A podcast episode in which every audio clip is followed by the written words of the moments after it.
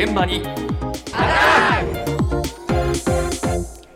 朝の担当は竹内島さんです。おはようございます。おはようございます。この夏コンビニエンスストアのお弁当お惣菜に変化が出ています、うん。環境などに配慮をして持続可能をテーマに野菜などでお肉の代わりを作る代替食の発売が広がっているようです。おそうか。はい、えまずはセブンイレブンの新しい商品について株式会社セブンイレブンジャパン商品本部の赤赤松俊也さんのお話です。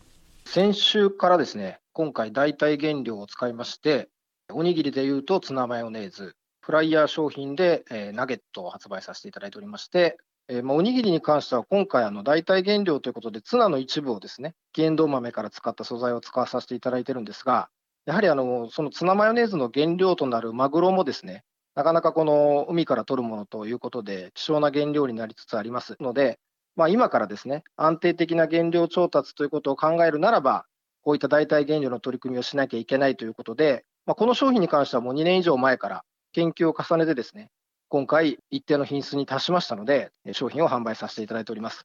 まあ、同様にそのナゲットの方もですね、まあ、鶏肉もまあ安定的に国産を含めて取れる部分はありますが、まあ、昨今のの原料調達、鳥インフルエンザ等々、さまざまな予期せぬ出来事もございますので、こちらも長きにわたって取り組んできた商品の一つでございます。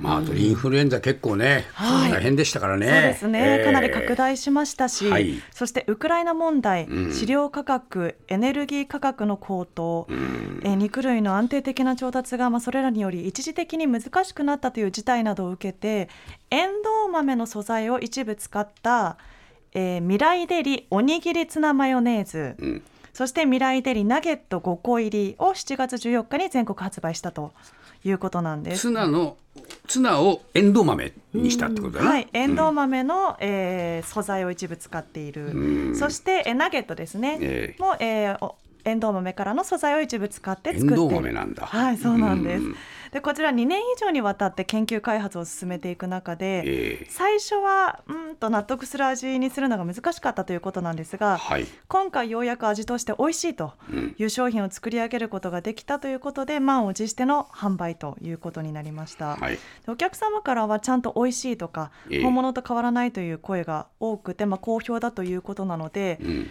実際え食べてみました。うん。でスタジオにはですねこのおにぎりですねツナマヨおにぎりを実際、あーお持ちしたんですけれども、うんええ。本当にツナの味というか、うん。全く変わらない、はい。もうそのままの味になってましたしナゲットに関しても非常に食べ応え食感もですね本当にお肉のような形というふうになっておりました。ええ。でこのセブンイレブンではこの他にも昨今の異常気象や大雨により野菜の調達にもリスクが伴うということで、ええ。工場で安定的に栽培した野菜を使ったか。サラダなども合わせて同時期に発売するなど今後も環境を考えた商品を強化していきたいと。そうか、はい大体ものとしてはい。野菜使うのも、んこれ屋内でや、作ったものになっちゃうわけね。そうです。ああそ計画的にというう。ことで。もう元の素材からはどんどん離れていくというな、そういそうことになってきますはね。い。なりますね。えーはい。はい、そして一方ローソンでも新たな動きがありました、ええ。株式会社ローソンベーカリーデザート部部長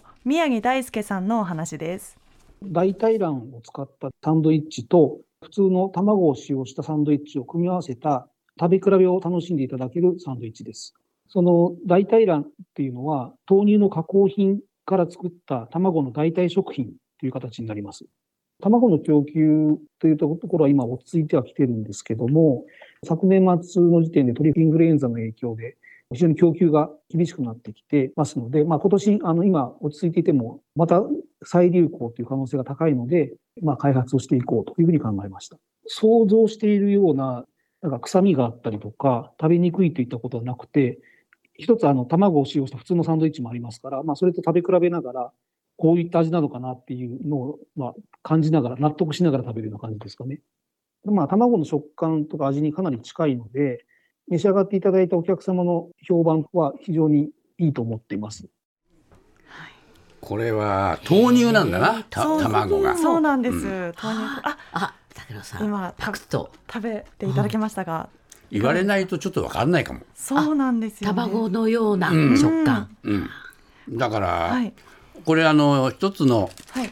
袋の中にええ。本物の卵のとその豆乳の。偽物卵が両方セットになってセットになってい一個ずつあるわけよ。サンドイッチ。うん。どうだ食べよ比べてっていうことですよね。ね食べ比べなくてもね。うん。これだけ食べたらあ卵卵だ。あそうなんです。と思うんじゃないかな。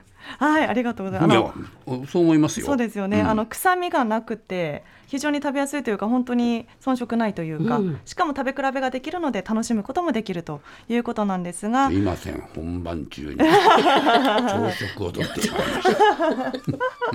こちらのサンドイッチ7月4日に発売で322円とうん。なっておりまして、現段階においてはえ関東甲信越エリア限定での発売ということになっております、うん。でこちらの商品もねかなり評判がいいということなんですが、は実は以前同じように代替食を発売した時にはうまくいかなかったようなんです。